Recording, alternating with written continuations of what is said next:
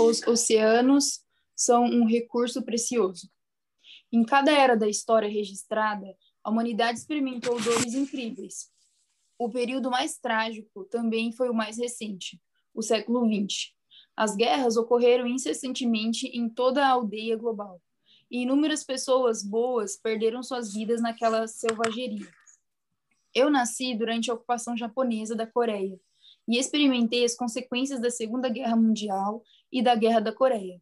Ainda não consigo esquecer as coisas terríveis que presenciei quando era criança. Esses tempos já passaram e agora estamos travando uma guerra contra um inimigo complexo. A tentação de esquecer nossas responsabilidades para com nossas famílias e o ambiente natural e buscar apenas conforto e conveniência pessoal. Felizmente, temos um profundo senso moral e sabedoria e métodos práticos pelas quais podemos trabalhar juntos para alcançar o ideal de Deus. Todas as pessoas esperam que possa, todas as pessoas esperam que possamos recuperar e sustentar os oceanos conforme os pais celestiais os criaram, cobrindo 70% da Terra. Os oceanos contêm recursos imensos. Como tesouros escolhidos, é, como tesouros escondidos, eles contêm soluções para os dilemas que a raça humana enfrenta.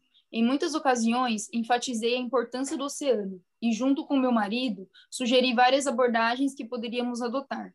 Consequentemente, o oceano foi escolhido como o tema do primeiro Sunhack da Paz. O Comitê do Prêmio da Paz é, supervisionou um processo rigoroso para selecionar líderes justos e voltar para as realizações nesta área. Os selecionados como nossos laureados naquel, naquele ano foram o Dr. M. Vijay Gupta, da, da, da Índia, e o presidente Anot Tong, de Kiribati, uma pequena nação insular no sul do Pacífico.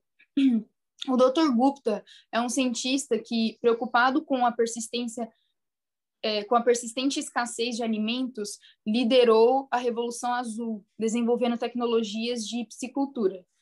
Ele contribuiu muito para aliviar a fome entre os pobres, distribuindo amplamente essas tecnologias no Sudeste Asiático e na África.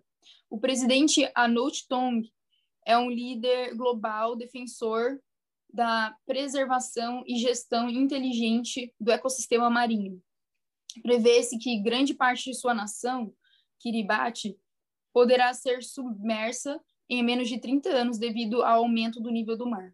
Diante de tal crise, o presidente Tong assumiu a liderança na proteção do ecossistema, criando o maior parque marinho protegido do mundo.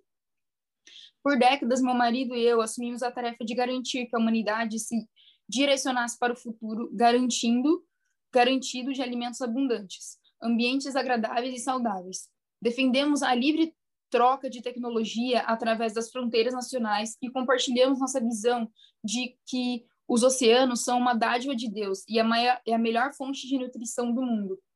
Fontes estáveis de alimento e ar puro, terra e água são essenciais para a paz mundial e a salvação da humanidade. Não nos limitamos a, a explicações teóricas, dedicamos recursos significativos a projetos práticos no mundo real. Por meio, por meio século, a América Latina foi um importante local para esse investimento de amor verdadeiro e recursos humanos.